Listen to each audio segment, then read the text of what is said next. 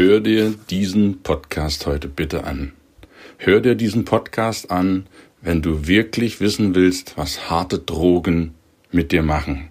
Wenn du wissen willst, was Cannabis, Alkohol, Kokain, Crystal, Speed, Heroin und die Neudrogen NPS mit dir machen, dann hör dir diese Folge unbedingt an und leite sie auch an andere Menschen weiter, die dir wichtig sind und die vielleicht nicht das Glück haben, diesen Podcast zu hören und mehr darüber zu erfahren, was diese Drogen mit dir machen, warum diese Drogen so gefährlich sind und was du dagegen tun kannst. Hör dir unbedingt diesen Podcast an. Ich freue mich auf dich in der heutigen Episode.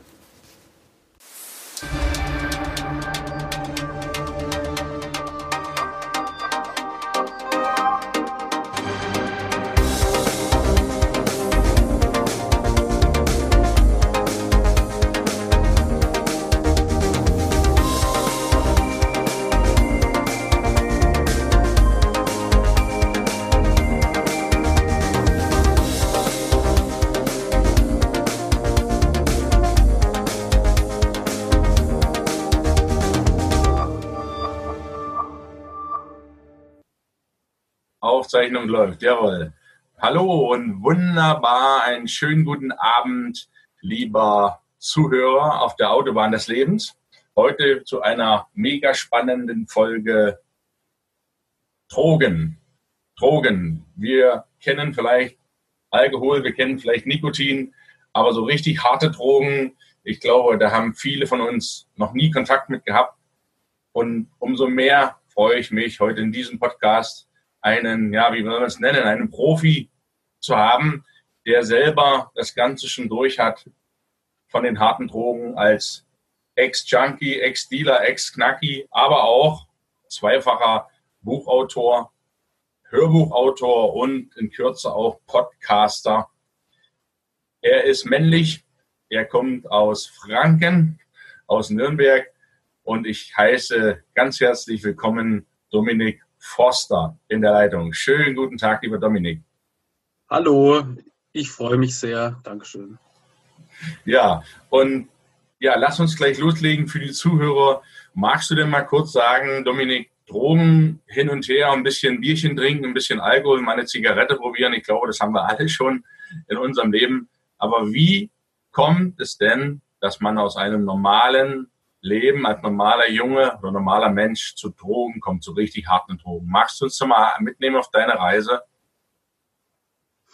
Also, ich habe das erste Mal Drogen angefangen zu nehmen mit 17 Jahren. Ähm, war in dem Fall Cannabis und Alkohol. Äh, der Weg dafür hat sich aber mit 13 schon geöffnet, weil ich bin mit 13 an eine Hauptschule gekommen weil ich das mit Noten hatte ich nicht so verstanden, dass man fürs Gymnasium irgendwie gute Noten braucht. Mich hat eigentlich nur Fußballspielen interessiert. Und so musste ich auf die Hauptschule. Und da ähm, habe ich leider vier Jahre lang auf die Fresse bekommen, wurde angespuckt, Hausaufgaben weggenommen und zerrissen. Also das ganze Programm. Und ähm, ja, diese Zeit hat dazu beigetragen, dass ich in Angst aufgewachsen bin oder, oder mich mit Angst entwickelt habe. Und äh, aus diesem lustigen, coolen, aufgeweckten Junge, Jungen vom Fußballplatz wurde dann ganz schnell so eine ängstliche Figur. Und ähm, niemand, der anfängt, Drogen zu konsumieren, hat vor, süchtig zu werden. Das ist so ein ganz wichtiger ja, Satz oder eine Überschrift. Ähm, das Schlimme an Drogen ist, dass die funktionieren. Und in der Schule oder die Eltern oder in den Medien wird immer vermittelt, dass Drogen schlecht sind. So, nimm das nicht, keine Macht den Drogen. Genau. Das ist gesundheitsgefährdend, was auch immer. Und auf lange Sicht sind Drogen, und da ist es fast egal welche Droge, weil du kannst dich behindert saufen, du kannst dich behindert kiffen, du kannst dich natürlich auch mit Heroin oder Crystal kaputt konsumieren. So, ähm, auf lange Sicht ist, sind Drogen eine Katastrophe. Süchtig werden ist, äh, das verändert das ganze Leben und ist wirklich schlimm. Aber ähm, ganz wichtig ist, ist eben, wie es anfängt. Und Drogen sind erstmal wahnsinnig toll, wäre das nicht der Fall, wird es ja gar keiner nehmen. Also wenn etwas nur schlecht wäre, dann wird es ja keiner machen. Also es muss ja irgendwas geben, damit man sagt, okay, cool, da bin ich jetzt erstmal mit dabei. So, ähm, meine Hauptdroge war Speed, Koks und Crystal. Von Crystal sagt man ja auch, diese auch ständig in den Medien mit Teufelsdroge und Zombie-Droge und Horrordroge. Und wer die nimmt, ist nach zwei Wochen irgendwie ein lebender Zombie oder wie auch immer. Ähm, die Eigenschaft von diesen Drogen ist, diese Drogen haben die Macht, aus einem kleinen Jungen, den niemand leiden kann, so eine Art Superhelden zu machen. Also Speed, Koks und Crystal ähm, haben die Funktion, dass sie quasi all deine Energie, die du in deinem Körper gebündelt hast, auf einmal rausdrücken können. Dabei entsteht natürlich dieses unfassbare High-Gefühl, das du mit nichts auf der Welt irgendwie hervorrufen kannst. Danach bist du aber so leer, dass du irgendwie drei voller Schmerzen zu Hause irgendwo rumliegst. Ähm, der Grund, warum man es dann doch wieder macht, ist einfach, weil dieses Erlebnis, während die Droge wirkt, so intensiv ist, dass man sagt, geil, dafür nehme ich auch die Schmerzen in Kauf. Und genau davor muss man warnen. Also bei meinen Vorträgen, ähm, überwiegend in Schulklassen, erzähle ich den Schülern erstmal, wie unfassbar toll das alles ist. Und wenn sie mir dann alle zuhören, dann kann ich ihnen erklären, warum sie dich systematisch und ganz langsam zerstören. Und den Schülern muss man vor allem diese ganze Information geben. Also nur zu sagen, Drogen sind schlecht, was ja heute auch eh nicht mehr so gemacht wird, aber ähm, es wird halt nicht erklärt, also es wird immer erklärt, warum sie schlecht sind, aber es wird nie erklärt, warum sie erstmal diese Funktion haben. Man muss Schülern oder Menschen im Allgemeinen halt die komplette Information geben. So, man kann den nicht irgendwie nur, nur 10% hinwerfen und dann erwarten, ja, dass es einfach äh, funktioniert. Weil statistisch gesehen wird es immer schlimmer. Die, die anfangen, Drogen zu nehmen, merken ja quasi, dass Drogen erstmal toll sind.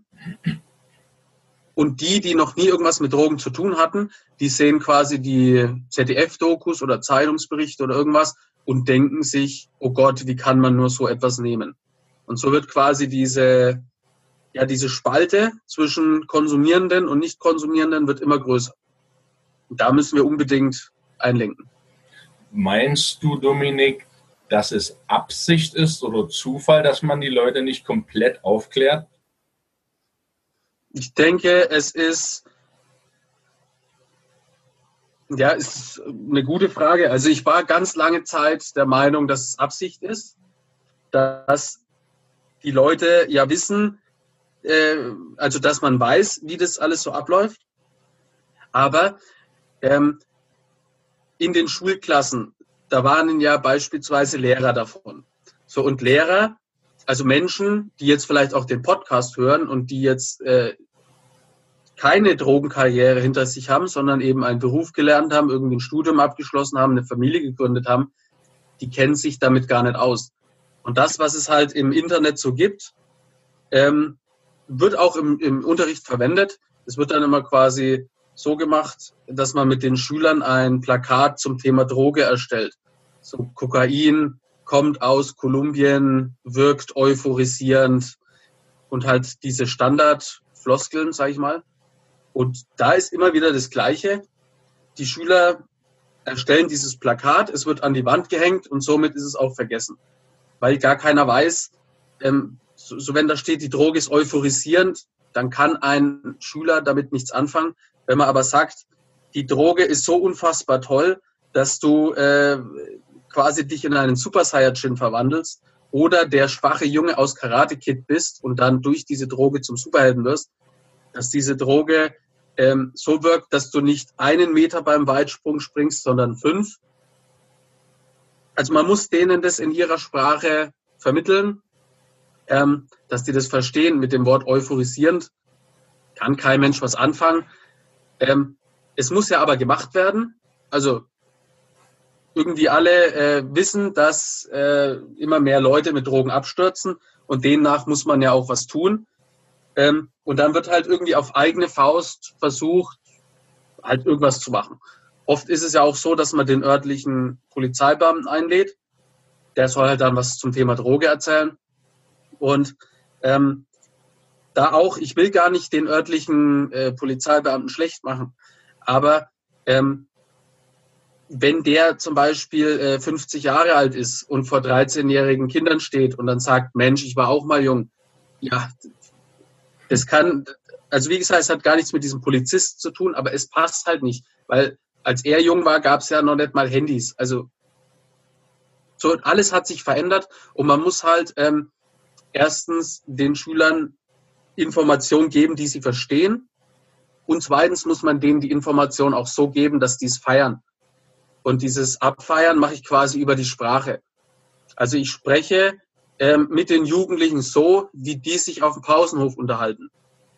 Natürlich mit diversen äh, Ausdrücken und Fäkalsprache. Die Lehrer sind meist schockiert darüber, aber der Vortrag an Schulen ist ja für die Schüler und die müssen es verstehen. Ist, ist, vielen, vielen Dank. Das ist total spannend. Dominik, ist es so, dass du hattest von der Hauptschule gesprochen? Ja. Ist es so, dass deiner Erfahrung nach eher Hauptschüler anfällig sind oder betrifft Drogenabhängigkeit die komplette gesellschaftliche Bandbreite? Was ist deine Erfahrung? Also es kann wirklich absolut jeden treffen, völlig egal aus welcher Schicht. Ähm, auch nicht nur Schüler sind irgendwie ähm, anfällig. Es kann wirklich zu absolut jeder Zeit jeden treffen. Du kannst auch mit 50 oder es ist völlig egal, in welchem Alter, egal was du tust, egal wer du bist. Sucht kann dich immer treffen. Im Schulalter ist es natürlich ähm, nochmal intensiver, weil in der Zeit halt ganz viel passiert. Ich sage jetzt mal zwischen 13 und 17 weiß man ja eh nicht, wo es im Leben hingeht. Also ich habe bis 25 nicht gewusst, wo es im Leben hingeht, aber zwischen 13 und 17 ist es sehr häufig so. Ähm, und ja, da trifft es halt die Leute. Und man kann jetzt aber auch nicht sagen, ähm, dass es mehr Hauptschüler trifft als Gymnasiasten. Ähm, es sind einfach andere Voraussetzungen. Also in Hauptschulen gibt es andere Probleme als äh, in einer reichen Schule äh, im Münchner Vorort. Aber ähm, viele Schüler kommen zum Beispiel auch immer und ähm, schreiben mir, also nach meinem Vortrag schreiben die mir ja auf Insta und Facebook. Und ich habe über 5000 Lebensgeständnisse von Schülern deutschlandweit, die mir dann ihre Geschichte anvertrauen. Und da schreiben viele, ähm, ja, wow, deine Geschichte ist so schlimm und ich traue mich gar nicht mit meinem Problem, das, da jetzt zu dir zu kommen. Und das ist auch schon der falsche Ansatz, weil ähm, natürlich gibt's härtere Schicksale. Also wenn jetzt ein Kind vom Vater vergewaltigt wird, ist das natürlich irgendwie härter, als wenn es jetzt, äh, sage ich mal, und das vorsichtig wirklich äh, nur vernachlässigt wird, weil die Eltern die ganze Zeit arbeiten. Eine andere Stufe. Aber ähm, sobald das Problem da ist und das Kind äh, beeinträchtigt, muss man da helfen. Und man muss wirklich immer individuell auf den Menschen zugehen, auf das Problem. Und es gibt keine unwichtigen Probleme. Also sobald ein Problem da ist, muss man das angehen. Was, Dominik, was ist aus deiner Sicht ein Hauptgrund, warum es heutzutage immer mehr Drogenabhängige gibt? Also es gibt da sehr, sehr viele Gründe. Zum einen ähm, würde ich sagen, ist es auf jeden Fall der Leistungsdruck. Okay. Man muss äh, immer mehr in der Schule, man muss immer mehr Bildung haben, also man muss immer mehr Informationen in kürzerer Zeit aufnehmen. Und es heißt ja zum Beispiel in der, in der vierten Klasse, also wenn es sich entscheidet, ob man aufs Gymnasium geht, heißt es schon Grundschulabitur. Ich habe das für einen Spaß gehalten, aber es ist ja wirklich so. Also du musst, das war zu meiner Zeit schon und jetzt noch schlimmer, du musst in der vierten Klasse wissen, was studierst du ähm, und was ist dein Weg quasi, bis du 70 bist. So, das musst du irgendwie in der vierten Klasse schon wissen. Ähm, natürlich kann man heutzutage irgendwie alle Schulbildungen noch auf eine andere Art und Weise machen, aber es fängt ja schon mit dieser Überforderung in der Grundschule an und dann geht's weiter, dann geht's weiter. Ähm, ich zum Beispiel habe dann mal in einem Möbelhaus gearbeitet. Ähm, mein Versuch, mich zu integrieren. Und da war es dann so, ähm, man kriegt eine Umschulung und da muss man quasi in drei Monaten das Wissen von drei Jahren aufnehmen. Und dann, wenn du das kannst, ist der erste Monat quasi so ein, so ein Probemonat. Da kannst du auch Fehler machen, was ja auch normal ist, bla. Aber im zweiten Monat kommt dann schon einer und sagt, das ist jetzt dein Konkurrent und wer am Ende des Monats von euch mehr Möbel verkauft hat, kriegt den Job. So, also es geht gar nicht mehr um dieses, es geht immer nur noch um Leistung, Leistung, Leistung. Und dass da sehr viele verzweifeln und sich dann eben Hilfsmittel suchen, ist für mich nicht verwunderlich. Und die zweite ganz große Nummer ist einfach die Musik. Ähm, der deutsche Hip-Hop ist in den letzten Jahren wirklich äh, ganz stark nach vorne gekommen. Also die Hälfte der deutschen Charts besteht aus deutschen Hip-Hop. Wenn ich, es ist immer lustig, wenn ich in den Schulklassen bin und von 187 Straßenbande rede, zum Beispiel, dann weiß natürlich jeder Schüler, wer gemeint ist. Die Eltern oder Lehrer haben keine Ahnung. Und wenn ich denen dann sage, dass die 187 Straßenbande in denselben Arenen spielt wie Udo Lindenberg oder Westernhagen, dann geht auf einmal so ein Licht auf. Und der deutsche Hip-Hop oder Hip-Hop im Allgemeinen ähm, ist eine Kunstform. So, und im Hip-Hop geht es natürlich um die altbekannten Themen wie Drogen, Sex, Gewalt, äh, ich bin der Coolste und so weiter. Ähm, das war ja auch schon immer so. Aber ganz schwierig und ganz neu dazugekommen ist, dass quasi diese kriminellen Texte melodiös verpackt sind. Sprich, die hören sich jetzt gut an und haben einfach ein viel größeres Gehör. Ähm, und dazu kommt eben noch ähm, kommen die sozialen Medien, weil äh, durch Insta-Stories, Snapchat-Stories und so weiter können quasi die Schüler, die die äh, melodiösen Texte der Künstler feiern, können denen ihr Leben quasi verfolgen, aber unkommentiert. Also wenn man jetzt Hip-Hop-Texte irgendwie noch analysieren kann, was auch schon wieder nicht gemacht wird, aber während man das wenigstens noch kann, sind diese Stories völlig, ja, die werden äh, unkommentiert rausgestreamt und ähm, die Hip-Hopper ähm, zeigen natürlich in diesen Stories ihren Drogenkonsum und zeigen ihre Kette und was sie sich gekauft haben, wieder eine Rolex für 200.000, geil. Und nebendran halt irgendwelche Medikamente, Joints und so weiter. Ähm, und die Schüler sehen das und versuchen natürlich, das nachzumachen. Und ich weiß 100 Prozent, dass sie das nachmachen, weil ich es ja auch nachgemacht habe. Also als ich 17 Jahre alt war, wollte ich immer sein wie Sido. Da war es noch nicht der Bilder im Kopf Sido oder der 1000 Tattoos Sido, der heute irgendwie cool in den Medien dasteht, sondern da war es halt noch der Arschfickmann Sido mit Akku Berlin, mit harten Hip-Hop. Und natürlich hat er in seinen Texten gesagt, äh, ich sage niemandem, man soll das nachmachen. Aber ich ohne Perspektive oder ich, der nicht wusste, wo es hingeht, habe mir ihn zum Vorbild genommen und absolut alles nachgemacht, was er getan hat. Das Nur er ist Millionär geworden und ich bin im Knast gelandet und da was drauf wieder. Eine Frage noch, Dominik, bevor wir da ja. weitergehen. Warum hattest du keine Vorbilder?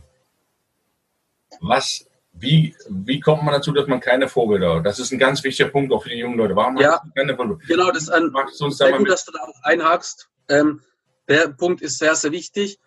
Also, ähm, ich bin aufgewachsen und ähm, bis zu meinem 13. Lebensjahr, also bevor ich auf diese Schule kam, war eigentlich alles ganz cool. Also mein Papa hatte eine eigene Firma, meine Mama hat sich ums Kindergroßziehen gekümmert. Wir hatten, haben in einer Vier-Zimmer-Wohnung gewohnt, jetzt nichts Besonderes, aber es war quasi eine Bilderbuchfamilie nach außen hin, sage ich jetzt mal. Ähm, meine Mama hat aber ähm, eine psychische Krankheit, also sie hat Angststörungen und Panikattacken. Und mein Papa ähm, ist Alkoholiker. War Alkoholiker, mittlerweile hat er sich äh, ja leider auch behindert gesoffen. Aber quasi meine Eltern hatten beide schon mit Sucht zu kämpfen. Nach außen hin waren wir die Superfamilie, aber innen rein hatten die halt mit Sucht zu kämpfen. Ähm, und ich habe äh, mit 13 Jahren, als diese Mobbing, als diese Mobbingphase in der Schule war, habe ich beschlossen, meinen Eltern nichts davon zu erzählen, weil ich denen nicht zur Last fallen wollte. Also ich habe einfach bemerkt, meine Eltern sind überfordert und die möchte ich nicht belasten.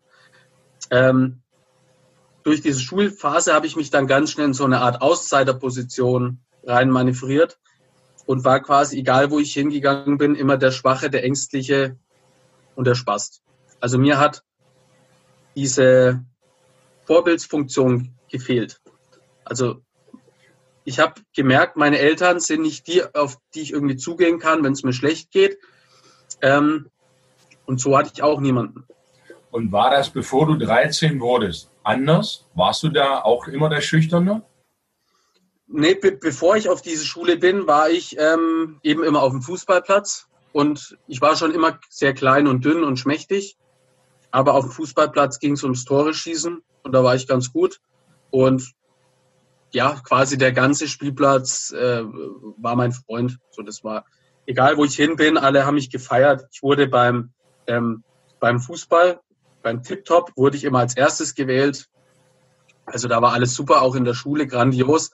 Aber mit diesem Schulwechsel, also quasi über die Sommerferien, hat sich mein, mein, mein, meine Außenwelt geändert und auch über die Sommerferien quasi habe ich festgestellt, dass meine Eltern eigentlich total kaputt sind. Woran hast du das festgestellt? Wodurch hast du das festgestellt? Also ich habe äh, schon immer gemerkt, dass, äh, also mein Papa hat schon immer gern getrunken. Er hat ehrlich gesagt nur Bier getrunken. Ich habe ihn nie was anderes trinken sehen. Aber er war der einzige Papa auf dem Fußballplatz. Okay. Von daher haben ihn immer alle gefeiert und er war jetzt nicht der, der Säufer, sage ich jetzt mal, sondern er hat immer Bier getrunken, war aber der Papa, der mit uns immer alles unternommen hat. Ähm, meine Mama hatte schon immer so Tendenzen in die psychische Krankheit, sage ich mal. Und mit neun Jahren bin ich vom Werkstattdach meines Papas gefallen, weil ich einen Fußball holen wollte. Dabei habe ich mir einen dreifachen Schädelbasisbruch mit Innenohrbriss zugezogen. Ähm, und die Ärzte haben gesagt, wenn er Glück hat, ist er schwer behindert. Er wird nie wieder laufen können. Das können Sie alles vergessen. Und ähm, zu wem haben die das ja, gesagt? Bitte? Zu wem haben die das gesagt?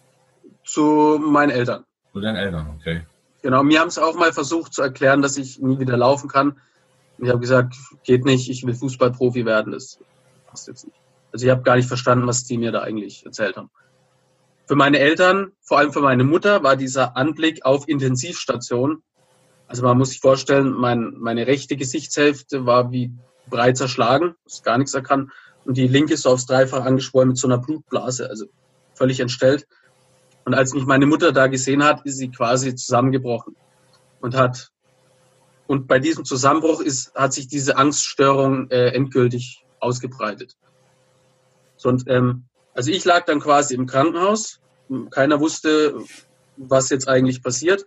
Meine Mama ähm, ist zusammengebrochen. Keiner wusste, was da jetzt los ist.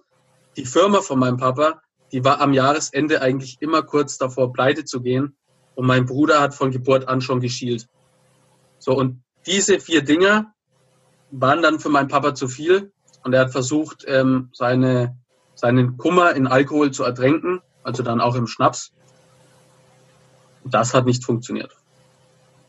Also Mama hat quasi, ähm, also ich kann mich noch erinnern, auf diversen Familienfesten waren wir immer nur zu dritt. Mein Papa, ich und mein Bruder. Meine Mama war immer zu Hause, immer mit diesem Satz, der Mama geht's nicht gut, die, oh, da, die Mama, dann dürfen wir nicht stören. Und immer wenn ich gefragt habe, ja, was hat sie denn, habe ich immer nur die Antwort bekommen, der geht's nicht so gut, da müssen wir jetzt raus. Also keiner hat mir erklärt, klar, mein Papa wollte mir jetzt äh, irgendwie Last abnehmen, indem er sagt, indem er mir halt sagt, dass die Mama unheilbar krank ist. Aber ähm, das hat's ja nur schlimmer gemacht, weil ich mir immer überlegt habe, was hat sie denn? Und wenn sie wach war, dann hat sie ihre Medikamente aus dem obersten Fach in der Küche genommen und heimlich eingenommen. Hab das ja alles gesehen. Und daraufhin habe ich eben auch beschlossen, deinen Eltern geht's nicht gut und alle Probleme, die in deinem weiteren Leben auf dich zukommen, musst du alleine lösen. Du darfst deinen Eltern nicht zur Last fallen, denen geht's nicht gut. So, und wenn du jetzt beispielsweise denen erzählst, du wirst in der Schule verprügelt, ja, dann nehmen sie vielleicht doch mehr Medikamente oder trinken noch mehr. Deswegen alleine lösen. Und dieses alleine lösen hat's nur schlimmer gemacht. Und wurdest du in der Schule verprügelt? Ja, jeden Tag. Jeden Tag? Ja. Was war, Also- der Grund? Was war der Grund? Wieso verprügelt man Leute? Äh, dünn, ängstlich, hässlich. Also Okay. in der Klasse war es, also so ein ganz gängiges Ding war einfach, äh, der Lehrer hat sich umgedreht, was an die Tafel geschrieben und mein Bandnachbar hat mir dann immer gegen den Hinterkopf geschlagen. So und die ganze Klasse brüllt und lacht, äh, Opfer, Hurensohn, Spaß. Ich habe nichts gemacht, also ich, Hm. Hm. klar, irgendwann habe ich mich dann schon äh, wirklich auch in diese Außenseiterposition mein, rein manövriert, weil ich quasi ähm, mich den anderen Freaks aus der Klasse anpassen wollte. Da habe ich meine Haare nicht mehr geschnitten, mich hässlich angezogen und so weiter.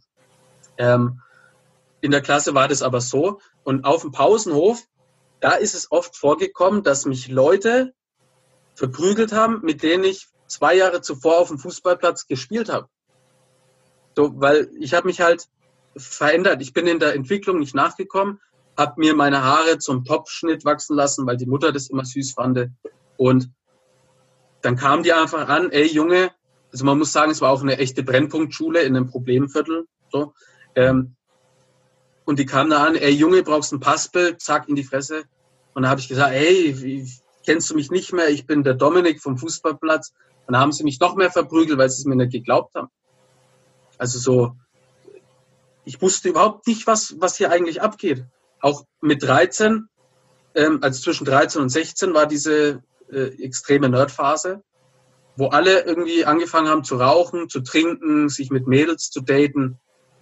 War ich der totale Freak. Also, und weil ich in der Schule immer Angst hatte, habe ich quasi irgendwann die Angst mit nach draußen genommen. Also ich dachte, wenn ich, wenn sie mich in der Schule grundlos verprügeln, dann werden sie es wahrscheinlich auch machen, wenn ich einfach einkaufen gehe.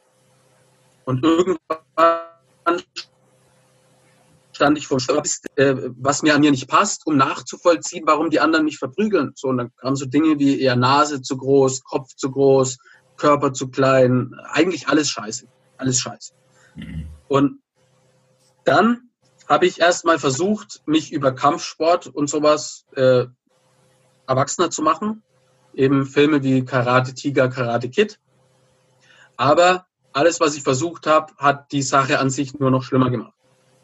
Bis ich dann Drogen entdeckt habe. Wie ist, das, wie ist das genau passiert? Weil das ist ein wichtiger Punkt. Hast du da angefangen zu rauchen, zu trinken oder was? Hatte, was war deine erste Droge in dem Sinne? Also ich habe mir wirklich, ähm, also mit 16 war die Schulzeit irgendwann vorbei. Das muss man dazu sagen. Und die Schulzeit war nicht vorbei, weil ich jetzt mich behauptet habe oder weil ich eine Lösung gefunden habe für die Mobberei. Auch das Wort Mobbing, das schweife schweif ich jetzt vielleicht wieder ab, aber der Begriff Mobbing, also der Begriff, der ist, der, der verniedlicht diese Tatsache an sich. Also Mobbing ist oft extreme Unterdrückung und Misshandlung. Und der Begriff Mobbing, also Mobbing könnte auch ein lustiger Delfin aus dem Zoo sein. So, da, da springt er wieder der Mobbing. Super. Also der Begriff, ich meine nur den Begriff Mobbing, der passt überhaupt nicht zu der Sache, was da passiert. Weil, also da muss man auch irgendwie was machen. Genauso wie bei Prävention. Prävention ist unfassbar wichtig und heißt ja eigentlich vorbeugend. Aber wenn man Drogenprävention an Schulen machen will, geht jedes Elternteil davon aus, dass alle in der Schule drogensüchtig sind. Dabei ist es doch eine Vorbeugung. Also, und die Schüler haben auf Prävention keinen Bock.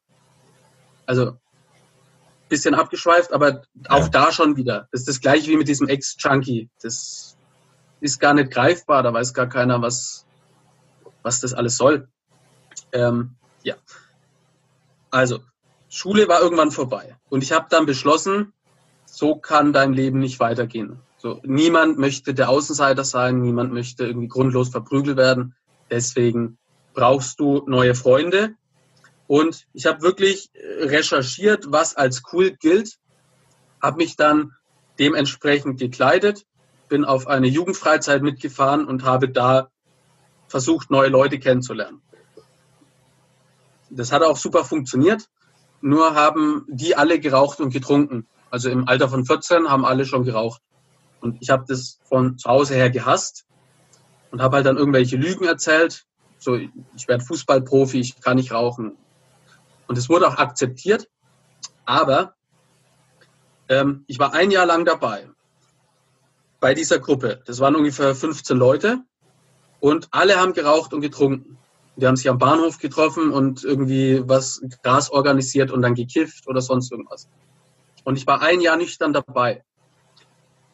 Und die ersten dreimal waren noch spannend, aber wenn du der Nüchterne in einer Gruppe voller Besoffener bist, dann ist das nicht toll.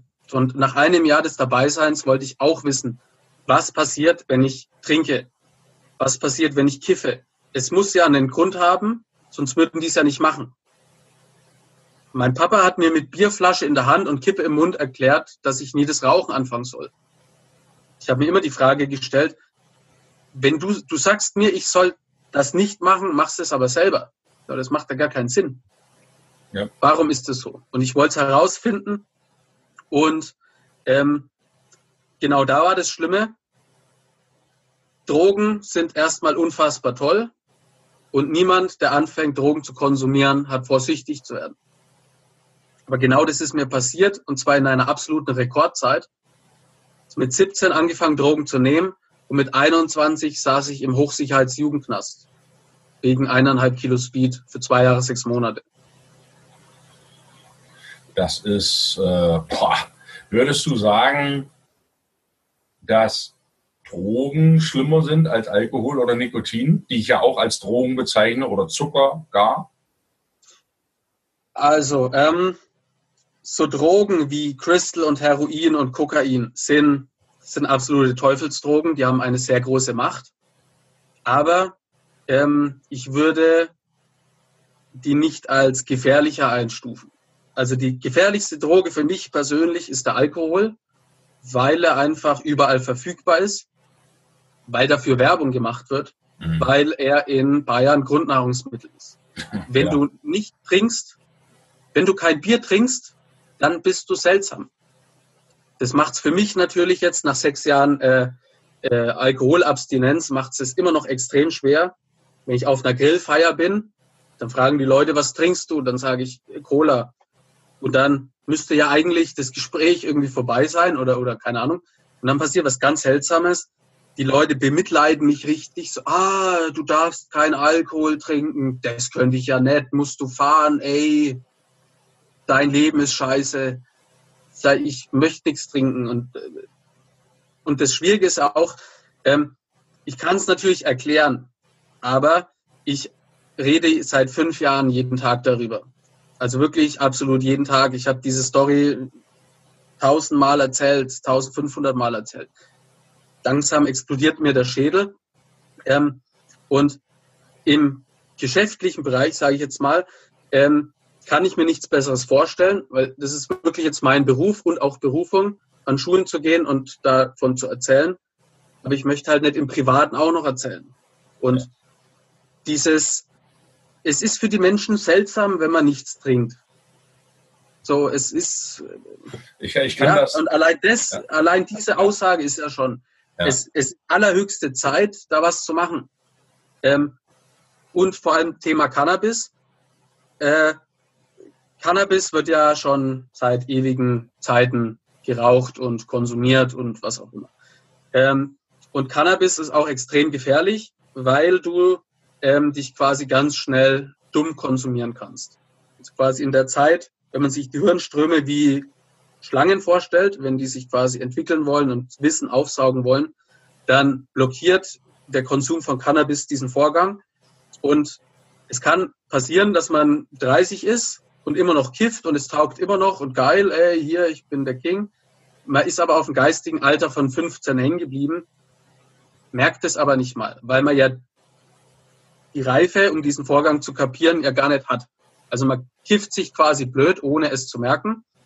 Und das ist schon schlimm, aber das reicht ja heutzutage nicht mehr. Deswegen gibt es NPS-Drogen, heißt neue psychoaktive Substanzen, wie zum Beispiel Kräutermischung. Kräutermischungen sind quasi künstlich äh, hergestellte Drogen, die irgendwie dem, der Wirkung von Cannabis ähneln. Aber ähm, das ist im Prinzip eine Giftpampe, die extrem hochgezüchtet ist. Und ähm, die letzten drei, Dro drei Drogentoten in Nürnberg waren 13-jährige Jungen. Die haben das geraucht, diese Kräutermischung, weil normales Cannabis nicht mehr ausreicht oder nicht mehr cool ist. Und die sind dran gestorben. Und quasi Cannabis rauchen ist, das, das ist, Cannabis gilt als überhaupt gar keine Droge mehr. Also das ist eh.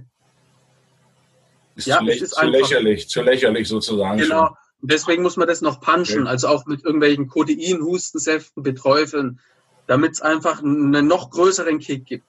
Und ähm, das Gefährliche für mich ist, äh, man, also wie gesagt, man kann sich mit jeder Substanz kaputt konsumieren. Ähm, und es wird immer darüber diskutiert, was ist die schlimmste Droge der Welt. Mir kommt so vor, als würden alle herausfinden wollen, was ist die schlimmste Droge der Welt.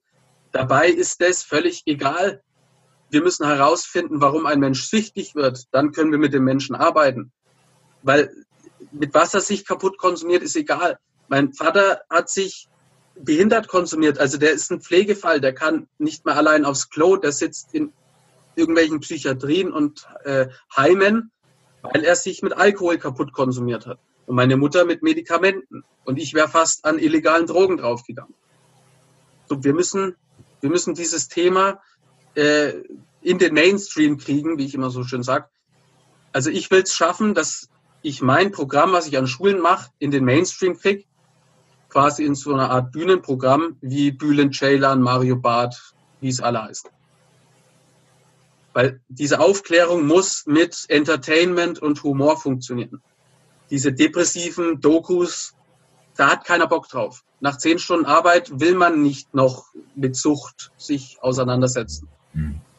Bisschen so wie der Dr. Eckart von Hirschhausen. So würde ich mir das wünschen. Da, da gehen die Leute hin, lachen zwei Stunden und haben aber dann doch was gelernt. Das finde ich eine ganz interessante Sichtweise, weil ich kenne das früher auch. Also ich kann dich zum einen bestätigen, weil ich selbst auch nicht trinke und nicht rauche. Ja. Schon, schon gar nicht. Ich habe das früher mal probiert, zwei Zigaretten mal geraucht. Ich musste ja nur Papier spucken und habe auch alle Alkoholsorten inklusive Whisky und Goldbrand und alkoholfreies Bier probiert. Mir schmeckt das einfach nicht. Und ich habe wirklich, und ich kann dir dabei ja. pflichten, in meiner Schulklasse, wir waren über 20, war ich der Einzige, der gar keinen Alkohol getrunken hat. Allein, ich hatte jetzt nicht die Erfahrung wie du, aber ich wollte es einfach nicht, mir schmeckt es nicht. aber da eine Gegenfrage, wie hast du, wie hast du das gemacht oder warum hast du nicht getrunken? Bei mir hat der Alkohol auch nie geschmeckt. Ich ja. habe es immer nur wegen der Funktion getrunken. Ja. Und wenn du jetzt da auch der Einzige warst, was, was war bei dir so stark, dass du gesagt hast, nein? Bei mir, ich hatte andere andere Hobbys. Ich hatte andere ja. Hobbys. Ja. War, ich, ich habe jetzt auch Bücher geschrieben. Ich hatte, ich hatte einfach keinen Bock. Ich hatte einfach keinen Bock zu trinken, weil mir es nicht geschmeckt hat und ich gesagt habe, ich ver, ohne dass ich geizig bin, aber ich gebe Geld nicht für etwas aus, was ich nicht will. Ich gebe ja. Geld nicht für Zigaretten aus, die ich nicht will. Das bringt mir nichts. Ich werde Mathe kein Genie dadurch und ich laufe die 100 Meter wie Ben Johnson nicht in 10 Sekunden damals zu den Olympischen ja, Spielen. Ja. Wenn ich einen Gegenwert hätte, ich habe keinen Gegenwert. Und da habe ich mir gedacht, ich will das einfach nicht. Und das war so mit 14, 15, wo ich gesagt habe, ich habe da keinen Bock drauf. Und dann war so, so ein Ding, ich zeig's euch mal, dass ich es nicht als einziger durchschaffe. Da war so ein Ehrgeizwille, pass mal ja. auf ich zeig dir, dass ich das nicht brauche, aber ich kann mir, ich kann das genau nachvollziehen. Es ist verdammt scheiße, wenn alle, Entschuldigung, wenn ich das jetzt so, so äh, ja, ja. spreche, aber es ist, war verdammt scheiße zu der Zeit, weil alle mich hingestellt haben wie ein Blödmann. Warum der nicht trinkt. Ja, ja, absolut. Ja. Und ich habe zur Jugendweihe, lieber Dominik, bei uns gab es zu DDR-Zeiten doch die Jugendweihe, ja. habe mir, damit ich nicht so blöd angeguckt werde, Wein, eine Weinflasche vorher von meinen Eltern aus dem Keller geklaut, habe die ein Glas gegossen und habe die mit Apfelsaft und Wasser im Verhältnis so gemischt, dass der Apfelsaft ja. und das Wasser so aussah wie Wein. Und habe die, ja. das in eine leere Flasche gekippt, habe die zugeschraubt und zum Tag der Jugendweihe habe ich die, den Deckel, der sah wie echt verschraubt aus, aufgemacht, hab das eingegossen und die ganze Verwandtschaft so nach dem Motto, na endlich wird aus dem Da Jungen mal, mal mit, jawohl. Ja. jawohl, endlich wird aus dem mal ein ordentlicher Kerl. Und hab das Ding Ja. ausgetrunken, die Flasche, und keiner hat's bemerkt. Und alle dachten sonst, wie cool das ist. Und ich fand das so bescheuert. Ich finde das auch heute noch, das bin ich ganz ehrlich, total bekloppt, wenn man etwas tut, was man eigentlich gar nicht will. Und ja, ja, absolut, ja. Ja, nicht nur, nicht nur des Geldes wegen. Es ist Wahnsinn, wenn ich jeden Tag eine Schachtel Zigaretten rauche, fünf, sechs Euro, noch eine Flasche Bier trinke, dann bin ich bei 10 Euro am Tag locker. Das sind im Jahr 4000 Euro. Junge, 4000 Euro. Die musst du erst mal haben im Jahr. Ja, und dann die Leute, die das machen, sagen dann, ja, ich kann mir nichts zu fressen leisten. Ja, super. Also, Genau, genau, das ist der Punkt. Und ich glaube auch, und äh, danke auch für deine Frage als, als, als Gast jetzt an mich. Und ich hatte den Willen, ich habe damals Briefmarken gesammelt, so das war mein, aber ich habe auch Bücher geschrieben, ich war gerne in der Natur. Und ich hatte einfach keinen Bock. Ich hatte keinen Bock zu rauchen und hatte keinen Bock, Ja. Alkohol zu trinken, weil es mir nicht schmeckt. Punkt. Und ich wollte auch keine Diskussion machen. Die Diskussion hatte ich. Die hatte ich. Bist du krank, ja? Es stimmt mit dir was nicht. Ja, du, bist ja, Spiel, du bist ja ein Spielverderber. Und alles so, das hatte ich bis hin. Ich hatte aber das Glück, dass da nicht weiter gefragt wurde, wie du sagtest eben mit deiner Cola. Dass die Leute dann irgendwann sagen, ich sage, ich will nicht, ich habe keinen Bock, Ende der Diskussion. Und ich mag nicht weiter mit dir darüber diskutieren. Akzeptiere das einfach. Wenn ich nicht trinke, trinke ich nicht. Wenn ich nicht rauche, rauche ich nicht. Und pass mal auf, Dominik, jetzt hatten wir 30-jähriges Klassentreffen dieses Jahr. ja, Was? Du trinkst immer noch nicht und rauchst immer noch nicht? Boah, das ist cool. Weißt du, Ja. jetzt nach, Ja, ja, nach, nach 15 Jahren Spielen, mit 15 wirst du ausgelacht, wirst du gemobbt. Mit 30 feiern sie dich, weil du es nicht machst. ja, Und und das ist doch total krass, oder? ja, das ist, äh, ja, und da muss man eben, also ähm, die Frage quasi, ähm, wie habe ich es da rausgeschafft? Ähm, also du hast ja vorhin das mit dem Auto beschrieben, mit den vier Rädern und Ja. ich mache das eben ähm, in Form von drei Säulen. Also um es Okay. da rauszuschaffen, um nicht in den Kreis überhaupt reinzukommen, braucht man drei Dinge, eben Beziehung, einen Beruf und eine Leidenschaft. Ja. Ähm, und bei Leidenschaft habe ich immer mein Lieblingsbeispiel. Wenn du Schüler bist und du spielst gern Fußball und du trainierst Dienstag und Donnerstag, um am Samstag zu spielen. Wenn Ja. du Dienstag und Donnerstag alles gibst, um am Samstag zu spielen, dann wirst du dich Freitag nicht kaputt saufen, weil du willst ja Freit äh, Samstag spielen. Und wenn dieses, wenn du doch säufst, dann ist Fußball nicht deine Leidenschaft. Finde deine Leidenschaft, probier Dinge aus und wenn du dieses Prinzip der Leidenschaft gefunden hast, projizier das auf Beziehung und Beruf. Das ist im So, Endeffekt genau, genauso. Ich sehe das ähnlich Ja. wie du. Ich habe ja das Auto mit den, mit den vier Reifen, Ja. Arbeit, erfüll, tue etwas, was dich erfüllt, lebe die. Beziehung, achte auf die Gesundheit, da sind wir ja nun in, in der Gesundheit und achte auf deine. Ruhe, dass du, dass du runterfährst. Und Ja. mag, magst du Fand noch ich sehr gut, die mit den, mit den vier Reifen. Das ist nochmal bildlicher, weil das Auto hat man vier Reifen. Aha, Genau. Ja. Und. Äh, vielen Dank, Dominik. Ein, Fragen, die nächste Frage an dich. Was für Alkohol, Nikotin als Droge? Du sagtest, Alkohol ist die gefährlichste Droge, noch gefährlicher als Cannabis. Jetzt als Außenstehender, der nie Drogen konsumiert hat, sagte ich, ja, willst du mich dann veräppeln? Es wird doch immer so gesagt, Drogen, das ist ja das, ist das Schlimmste, was dir passieren kann. Warum ist deiner Ja. Meinung nach Alkohol noch eine viel schlimmere Droge als Cannabis? Der Alkohol ist eine viel schlimmere Droge als äh, Cannabis, Heroin und so weiter, weil er halt überall verfügbar ist, weil er ähm, gesellschaftlich anerkannt ist oder fast schon gesellschaftlich verlangt wird Ja, und weil äh, ja, Werbung dafür gemacht wird, weil quasi ähm, früher bei den Zigaretten war ja noch der Marlboro Cowboy, Ja. das war ja der King. Der war ja der King. So, äh, und beim Rauchen sind sie jetzt schon draufgekommen, dass das, äh, dass man da keine Werbung mehr machen darf oder sollte oder wie auch immer. Aber Alkohol ist ja immer noch, also jede dritte Werbung geht ja irgendwie darum. Und ähm, die Werbung ist, finde ich, aber weniger schlimm als dieses gesellschaftliche, also so dieses, es ist Wochenende. Also ich habe quasi, ähm, weil ja auch dieser Leistungsdruck herrscht und dieses Ganze, ähm, wird man wahrscheinlich eher in einen Beruf gedrängt, der einen jetzt nicht so Spaß macht.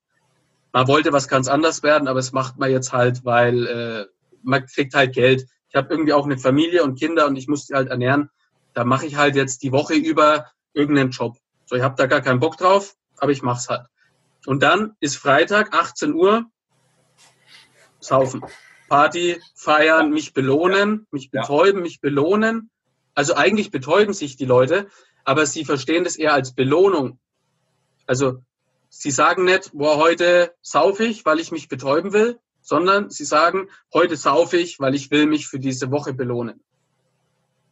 Und dann ist es quasi so ein, so ein, so ein Abschalten, frei sein, einfach, das war ja auch bei mir, einfach feiern, so im, im Musik, auf Droge, auf Alkohol besoffen, da denkst du nicht dran, was du unter der Woche machst oder ob dich der Chef anschreit oder ist das einfach so dieses Freisein. Deiner Sicht so etwas, wenn ich nicht das tue, was mir wirklich Spaß macht, dann ist das wie so ein Wegrennen, in dem ich mich dann in Drogen renne und mir auch ja. selber etwas vormache. Ja, weil ähm, der, also nehmen wir mal auch wieder dieses Leidenschaftsbeispiel. Ich habe derzeit meine Leidenschaft im Boxen gefunden. So, ähm, ich bin da in einer, in einer Altherrengruppe. So, und es geht gar nicht um dieses, äh, jetzt da jemand in die Fresse hauen und irgendwie äh, Kämpfe machen, sondern eher um diese, dieses komplette Verausgaben. Ähm, das ist gerade genau das, was ich brauche. Das ist genau meins. Und ähm, nach diesem Training, was ja wirklich äh, 90 Minuten richtig anstrengend ist, ähm, habe ich auch ein High-Gefühl, ein, ein sportliches und natürliches High. Dieses High ist aber weniger intensiv als das von Drogen zum Beispiel.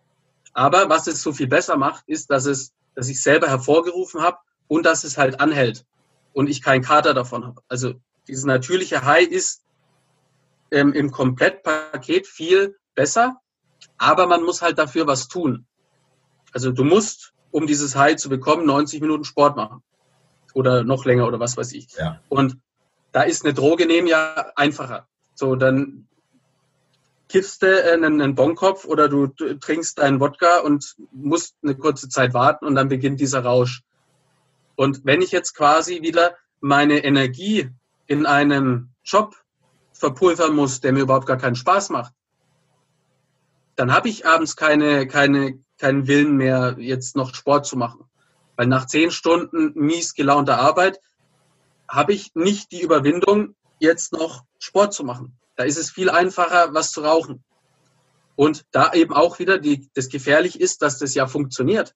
Also man kriegt ja dieses High-Gefühl von der Droge oder vom Alkohol. Es funktioniert ja. Aber auf lange Sicht gesehen macht dich das kaputt. Und ja, die Dinge machen, worauf es ankommt oder die dir Spaß machen, das, was du musst und willst. Und dazu gehört halt nun mal eine gute Schulbildung, wobei ich ja immer der Meinung bin, dass man mit diesem, mit unnützem Wissen quasi äh, überfordert wird. Also in Mathe, in Mathe zum Beispiel, Grundrechenarten, da brauchen wir gar nicht drüber reden, ist unfassbar wichtig. Und wenn man das cool rüberbringt, dann macht so ein Unterricht auch unfassbar viel Spaß. Aber so Dinge wie XY-Gleichung und äh, Parabelberechnung, ja. das finde ich ist unnützes Wissen, weil wenn sich jetzt jemand mit Mathe beschäftigt, wenn ihn das begeistert, wenn es die Leidenschaft ist, dann wird er sich ja nach der Schule automatisch damit befassen. Aber ich brauche jetzt nicht einen Schüler mit Parabelberechnung frustrieren, weil er ständig Fünfer und Sechser kriegt, weil er es halt nicht versteht. Vielleicht liegt es auch daran, weil ich es selber nie verstanden habe, aber ich bin der Meinung, man darf die nicht überfordern. Ähm, und es ist ja in allen Fächern so. Also in Deutsch werden Dinge verlangt, die ich jetzt nicht wüsste, wie ich das auf Anhieb mache. Die werden völlig überfordert, äh, machen nehmen Gedichte oder, oder alte Texte durch Und das finde ich ist, äh, weiß ich nicht, man muss sich halt der Sprache anpassen. Im Deutschunterricht würde ich Hip-Hop-Texte nehmen von den Künstlern, die die Schüler feiern und die übersetzen, um auch herauszufinden, ob die Schüler überhaupt verstehen, was da erzählt wird. Und wenn die dann Lust haben, Texte zu analysieren und wenn das die Leidenschaft ist, dann werden sie es ja wieder in ihrer Freizeit selber machen. Also man muss ja quasi die Tür öffnen aber wenn, äh, weil ich kann ja quasi nicht irgendwie versuchen, da Wissen reinzuschmeißen, wenn diese Tür verschlossen ist. Du musst dir erstmal, ja. musst erstmal begeistern dafür. Ich finde das Beispiel cool mit Mathe. Ich hatte dasselbe erst vor unlängerer Zeit mit meinem Sohn und ja. der musste Grenzwertberechnungen und zweite, dritte, vierte Ableitungen berechnen in Mathe. Und er fragte mich dann, Papa, mal ganz ehrlich, wozu brauche ich das? Und ich habe ihm in die Augen geschaut und habe gesagt, Junge, ich bin ganz ehrlich zu dir, das brauchst du nie wieder. Ja. Das, brauch, das brauchst du nie wieder. Das ist so. Wenn du Ingenieur werden willst, Raumfahrttechnik, Maschinenbau, die brauchen Integralberechnung, ja. Differential, keine Frage, hatten wir im Abi auch. Aber wenn ich ganz ehrlich bin, nach zwölf Jahren Schule, inklusive Studium, inklusive Promotion, ist das, was ich da gelernt habe und jetzt für mein Leben brauche, sind das keine zwei Prozent. Das ja. zwei Prozent und dann ist das eigentlich ein Wahnsinn, wie lange wir in der Schule verbringen und uns Wissen aneignen, was wir nie brauchen. Und das, was wir eigentlich brauchen, das lernen wir erst hinterm Leben und zwar in bitterer Selbsterfahrung. Und dazu dienen, jetzt, ich schweife jetzt die Sekunde ab, auch mein Buch, insbesondere ja. auf der Autobahn des Lebens. Ich will die Kluft schließen zwischen Schulwissen und zwischen Lebenswissen. Weil es wird so viel, die Schule ist ein Muss und Bildung, gebe ich dir völlig recht, ist ein Muss. Und wenn du keine Bildung hast, rennst du dumm wie Stroh und die Leute manipulieren dich keine Frage. Deswegen musst du Bildung haben. Aber ja. irgendwo ist ein Punkt, dass die Leute sagen, hey, was interessiert mich das alles noch? Wenn ich das möchte, wenn ich Philosophie studieren will, wenn ich Mathematik und was weiß ich, Deutsch studieren will, dann mache ich das. Aber wenn ich das nicht möchte, dann kann ich es doch bitte auch lassen. Und das ist, um den Bogen wieder zu spannen, gerade mit diesen ja. Vorbildungen, mit dem Alkohol und Drogen. Ich werde im Prinzip gelangweilt in einer Schule. Ich gehe in einen gelangweilten Job und irgendwann sage ich mir, ich muss doch mal ein bisschen Spaß haben im Leben. Ich ja. muss immer ein bisschen, bisschen Spaß haben. Und, und, und wann, wo fängt für dich die Droge an? Wo geht das für dich los? Wo sagst du, da ist bereits der erste Funken, wo man drogenabhängig ist?